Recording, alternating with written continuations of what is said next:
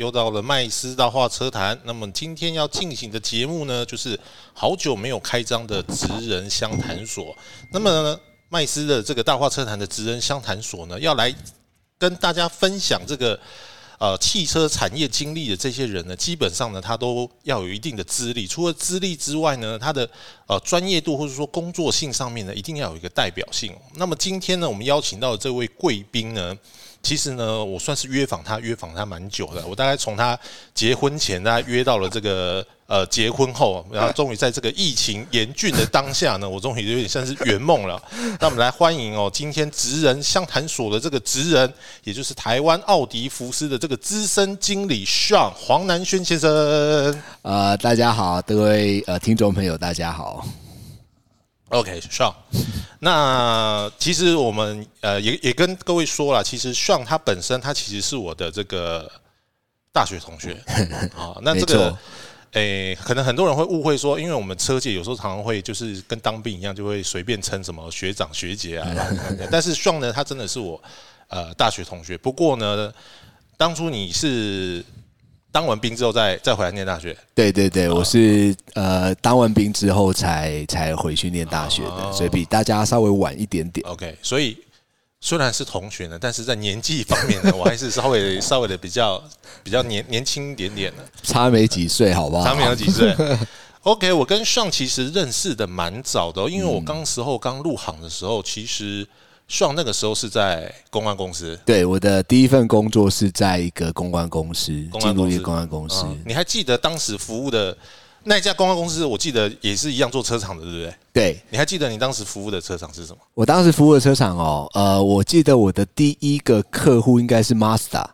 第一个客户，第一个，我记得我的第一个客户是 Mazda，然后我的第一场记者会就是 Mazda 的 Mazda Six，Mazda Six 的上市。OK，对，那时候 OK，所以你等于就是大学毕业之后就进入了公关公司，是这样子吗？其实应该严格说起来的话，应该是我从实习还在学校的时候实习，我就开始在这间公关公司。OK，然后毕业之后就留下来继续在那边上班。因为我看你的整个工作经历其实非常的有趣哦，就是你除了到了公关公司之外，嗯，那你后来也待过了非常多的，不管是车厂也好，嗯，而且其他产业也有，就是生活消费线的产业也有。我我常开玩笑的说，其实你的工作经历有点像是周游列国啦。我我大概帮你统计一下，嗯，呃，你曾经待过除了公关公司之外，就像你刚刚讲的马自达哦，但基本上马自达那个时候应该算是。他算客户啦，他算是客户，对。但是他的那个企业文化当然是台商跟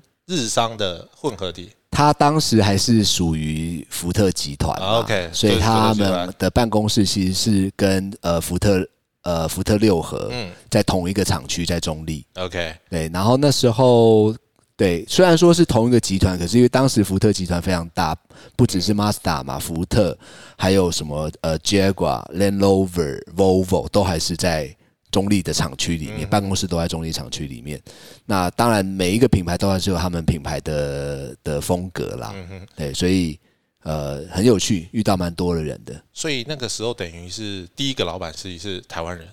因为当时第一个老板台湾人，对，然后后来都到了。结束这个工作之后，到国外去念书。结束这个工作之后，其实我有一小小段的时间在一间活动公司。活动公司在活动公司，然后结束之后就到国外去念书。对，后来就是去去去进修，出国进修。进修回来之后，又回到了这个公关公司，同样的这间公关公司，然后就服务其他的客户，大概呃两年两年左右的时间。嗯哼，接下来就到了。接下来的话，我就其实刚才我们一直讲到这段经历，从我大概大三开始，大三大四就是从实习，然后事实上不好意思讲，就是我其实我大四基本上都没有去学校上课，我基本上就已经有一点是在这间公关公司里面上班了。那我就一个礼拜只要回学校去上一天课，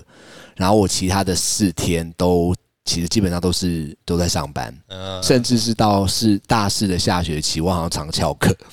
因为就已经有点是在已经开始在工作了这样子。然后那一直到我们刚才讲到说，大学毕业之后留下来工作，大概有一年，然后又进到了呃活动公司。其实大概，其实活动公司的那段时间是有一点是我出国前的一段空档，我去那边帮忙一下。那可是这这段经历哦，一直到我出国回来，再再回到了公安公司两年，这一段经历里面，其实全部都是在汽车，都跟汽车非常非常有关系。然后，可是你刚才讲到的这个地方，就是说，好，从我这个从这个地方离开之后，我就进到了另外的一个产业。那个时候就有一点像是离开了汽车产业。嗯，你还记得你回过头来到了？你说你先到了公安公啊活动公司，对，又回到原本那个公安公司，对，没错。那接下来，接下来都到了后来回，后来我离开了嘛，对不对？我后来是我去了一家日商。日商对，那算是我的呃，我从一个所谓的代理商的工作进入到企业端，大家都讲做 in house 啦。哦，那我当时到了一个日商，就是三得利，日本企业卖酒的，卖酒的，对，日本企业三得利。那那时候反正就是想说，哦，我想要做继续往这种行销啊或者 communication 的方向走，所以我就去找了一，就是希望往呃行销的工作这方面去进去发展，然后后来。因缘际会之下，就找到了三得利。后来我就成为当呃，我当时负责的工作，呃，是产品专员。嗯，好，产品专员。那我那当然在三得利的那段工作时间里面，就把我的另外的一个眼界又打开了，跟我以往的工作其实是很大的差别。因为呃，其实企业这种算是消费产业，跟其实跟酒的这个部分，它其实它的经营形态，虽然说它的我们以前常常会讲说，其实烟酒它基本上就是邪恶基金，就是它钱非常的多，但是因为它在因为法规的关系，所以它在行销上面的一些手法。它会稍微受到限制，它会又呃有一些我们讲不是很常规的一些一些方法啦，因为比如说烟害防治法之类的那个东西，所以我们加快一点，就是说好，那你到了这个日商三得利之后，你去跑去我们讲直接一点了哈，卖酒，嗯，卖酒之后呢，你又到了又后来结束这个工作之后，又到了车商，又回到车商，因缘际会之下又回到了车，又到了是速八路嘛？速八路对，那速八路那个时候是易美。啊，对，那时候那时候算是新加坡商，新加坡商对，其实它马来西亚的成分比较大。对啊，它其实就是那个陈畅的子公司嘛，陈畅集团的子公司。那它当现在到目前为止都还是速八路这个品牌，目前在台湾的总代理就是易美汽车。那它是有个新加坡公司。那当时我进到，那当然在体质上面，我当时学会认知到一件事情，就是。总代理的操作方式，以及分公司的操作方式就会不一样完全不一样。像我现在是在分公司嘛，所以。这个逻辑思维各方面的，在市场的操作上就会会有一些策略上面的不同。我可能要跟各位提一下，就是刚才上讲的这个易美而，不是卖泡芙的那个易美，它其实呃新加坡的这个城上集团呢，它这个所谓的易美集团，它其实是在整个东南亚地区一个相当大的一个汽车的一个代理商啊，那包含 Jaguar Land Rover 在马来西亚都是由城上集团那个他们所代理的。是，所以结束了苏巴路的公司之后，又到了福特，对，离开啊，又到了美商。对，我又到了美商，没错。然后最后的工作又是回到了，然后后来我离开了福特之后，从美商结束了之后，我就到了奥迪德商，对，到德商，OK，到了德商，没错。OK，我们问一个最直接的问题，就是你历经了这么多的老板，有台湾人，有日本人，有马来西亚人，新加坡人，然后也有。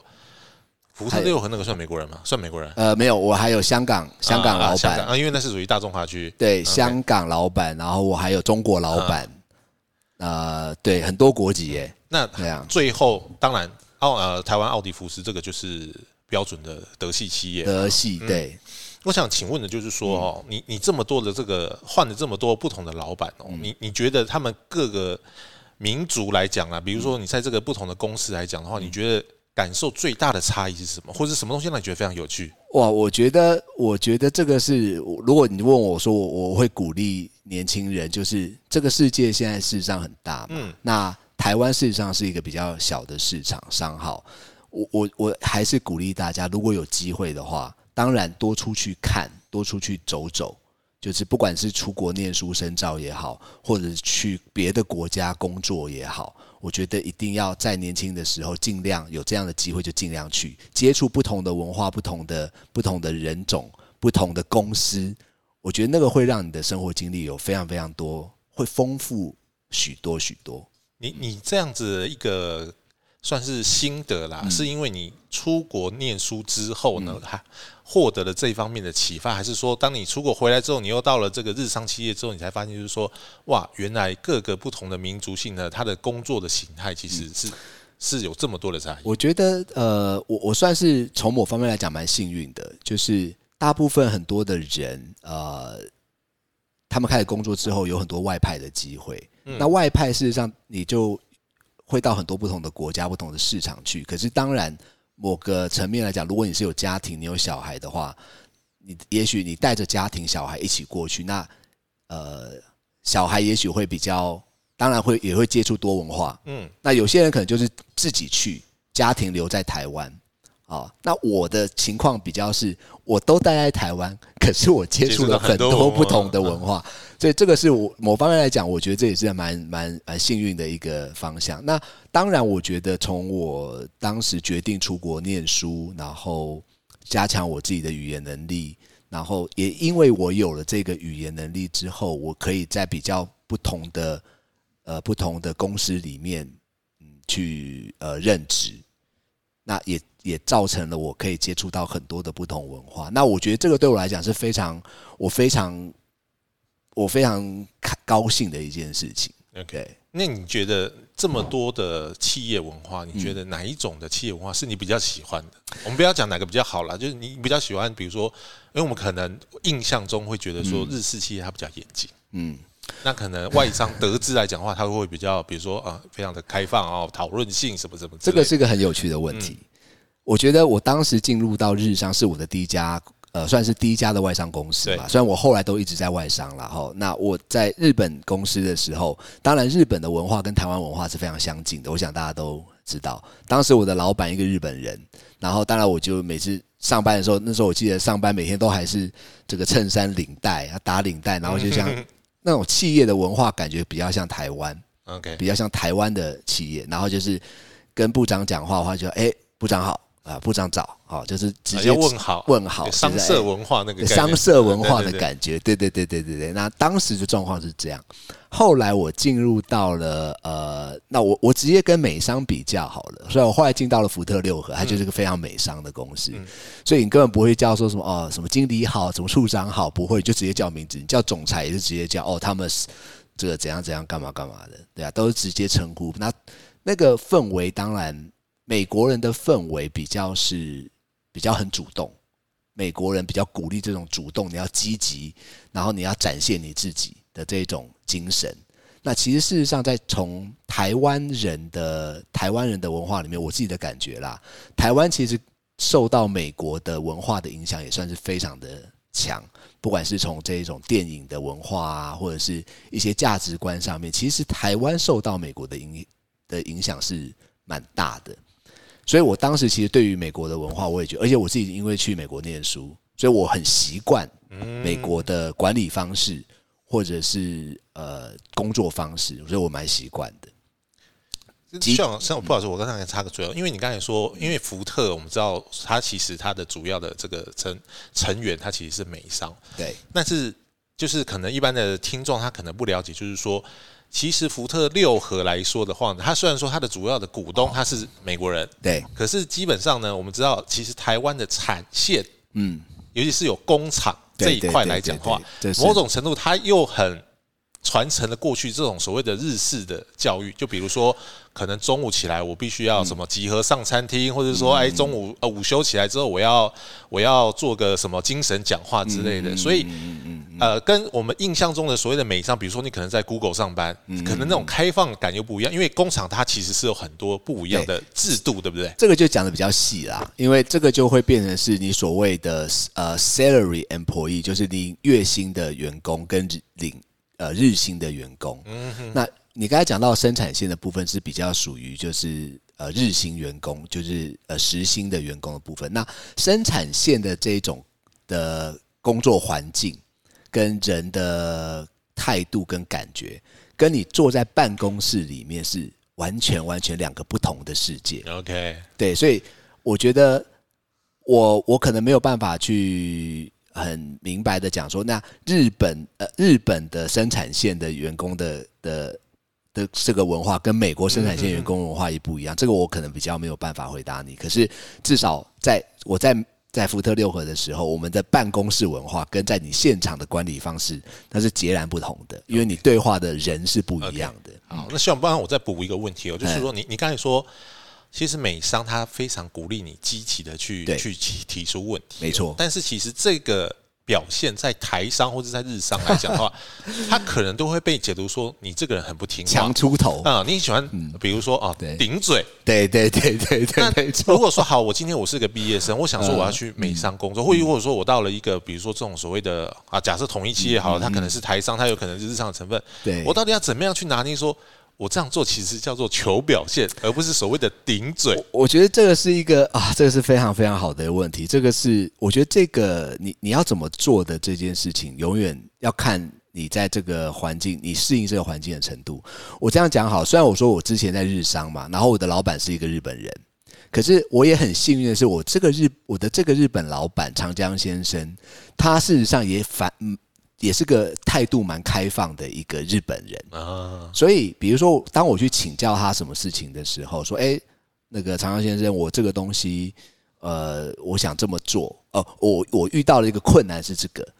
那我可以怎么做？通常都会问老板说，我我要怎么做，我去执行嘛。可是当时我的那个主管长江先生，就每一次都会问我说：那你觉得呢？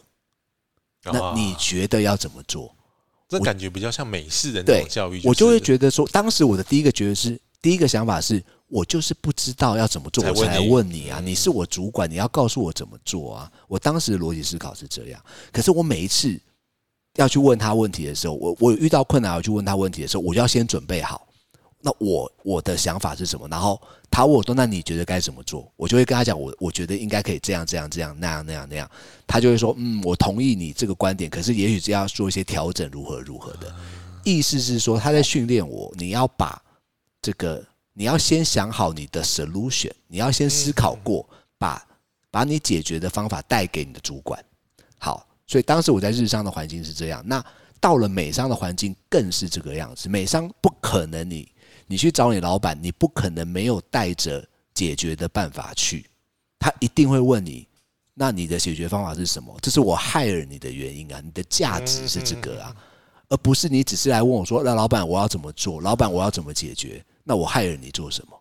所以文化上面，在至少以我自己的经历，在美国文化上面，他绝对就是你这个员工，我害了你进来，你是要带来 solution 的，你是要把价值带给公司的。因为我之前也听一些在其他产业的前辈啊，他也也曾经给我类似的建议。他是说，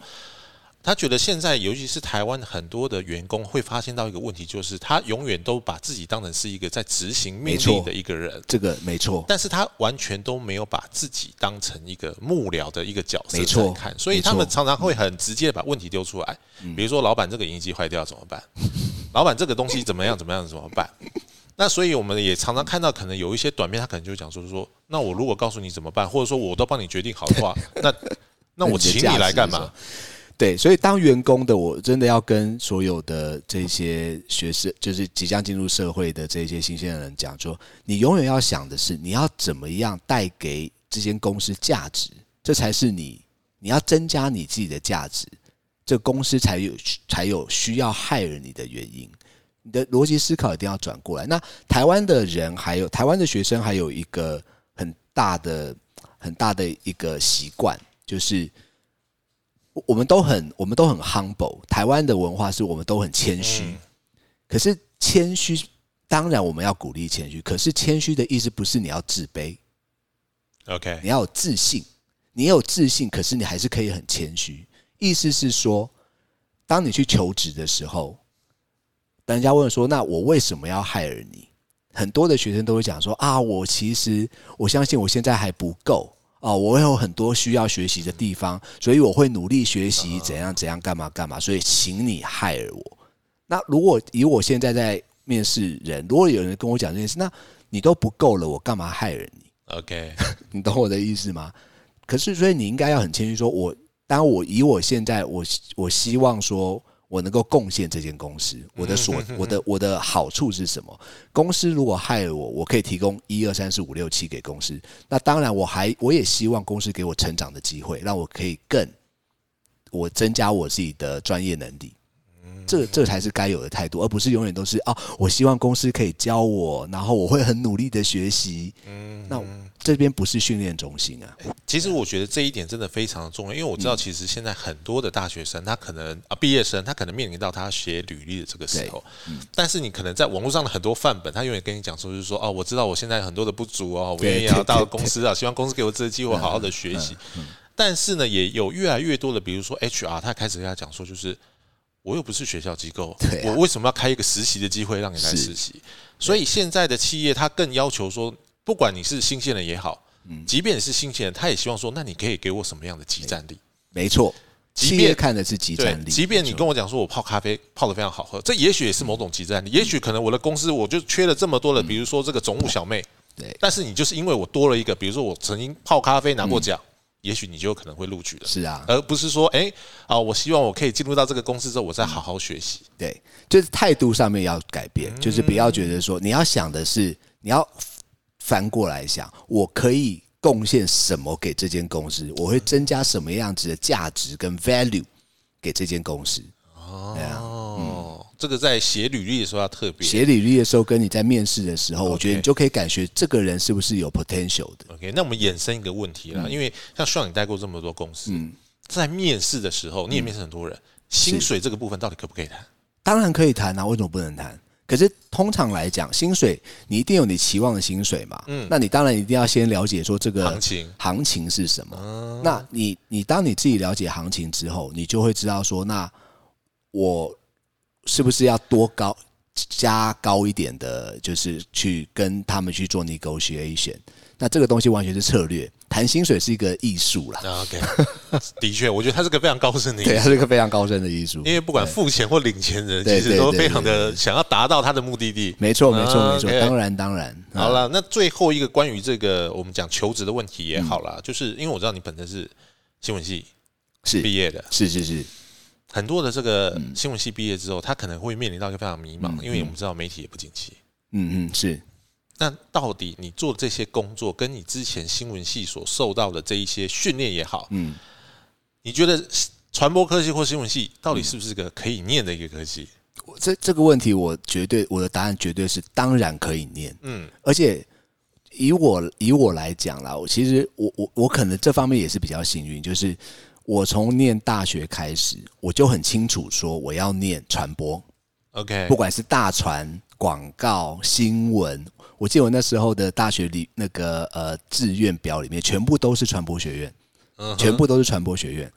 然后我就很清楚说我要读这个东西。好，后来我当然进到了新闻系，我我呃最后我是在新闻系，我们同学嘛，对不对？我们念新闻系，可是我觉得有一件事情是我当时在思考的一件事情是。念新闻系的人毕业之后，好像当时学校只是告诉啊，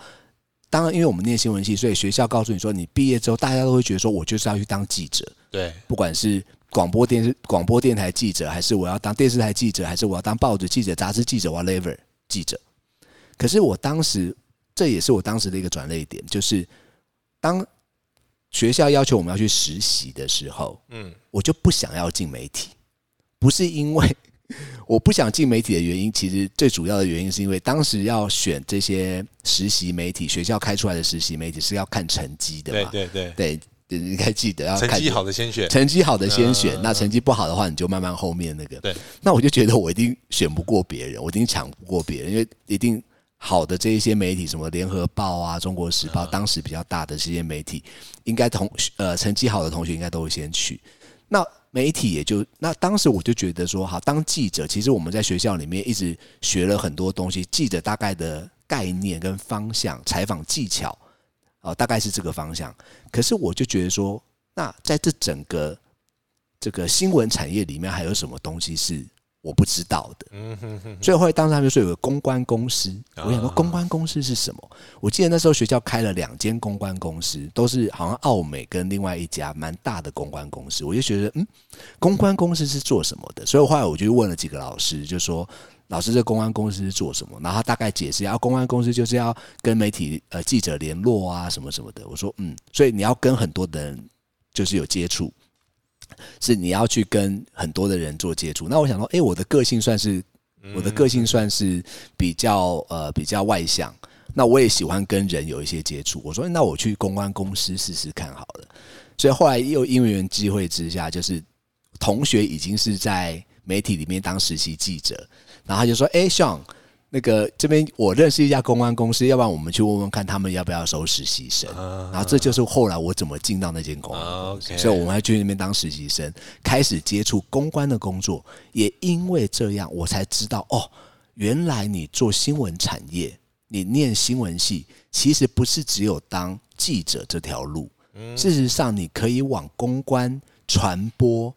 的这个方向去，有不同的。不同的发展，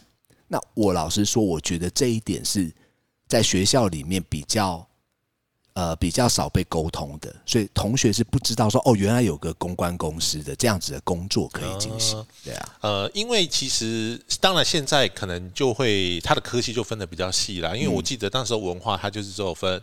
啊，新闻新闻组啊，新闻系，然后大传系、广告系，还有一个印刷传播系。印刷传播，那印传这个部分，它就比较偏技术，比如说你如何什么制版啊，什么什么那个时候。但是呢，到了后来，比如说像我知道来讲的话，像什么世新大学或者大业大学，有公共关系，它就有所谓的公共关系组或者什么什么口语传播组，它就分的比较细一点点。对对对对。因为其实不光是上啊，因为我们那个时候其实刚毕业的时候，他也想说。公关是什么？感觉就很像是是类似什么八大行业之类的。然后觉得说，哎，其实公关这个行业，感觉就是怎么讲，有点神秘，你知道吗？其实我讲一个题外话，其实当时我们那个时代，公关业其实大部分的很多人都知，慢慢知道，很多学生慢慢知道公关业为什么？因为那时候有一部很著名的电视剧是那个《欲望城市》（Sex and City）。然后里面的那个女主角之一 Samantha，她就是一个公关公司的老板，然后就每天参加 party 啊，所以大家就觉得哦，公关公司就可以每天去参加 party，光鲜亮丽。因为其实很多的这种游戏传播科系的毕业生都会有种误解，就是感觉，比如说到澳美上班的人，每天就是穿的非常的帅气跟美丽，然后带了一个包包，然后手里拿了个星巴克。可能过了中午才要去上班，但是他们可能不晓得背后的辛苦。对他们可能前一天已经工作到凌晨三四点。对对对对。OK，感谢上为我们带来这么精彩的这个直癌分啊直癌的经验的分享啊。那我想呃很多的这个听众呢，你也可以了解到说，原来不同国籍的老板他所带来的企业文化，既然会有如此大的一个差别。但是我们的节目还有下半部分哦，下半部分呢，我们当然要回归到车子的本题上面，我们好好来问一下 Sean，到底近年来很多人我们过去常讲的豪华车系的一 A 二 B 的其中这一 A，也就是奥迪，它到底出了什么样的状况？所以呢，请各位听众要继续锁定我们下集的节目哦，我们来请 Sean 来为我们大家分析，到底奥迪这个品牌在台湾人的心中，它还是一个豪华品牌吗？那么。上他又有什么独门的见解，或者说他有什么想要告诉各位听众的呢？请记得锁定我们的节目哦。那我们今天上半集的节目就到这里了，再会。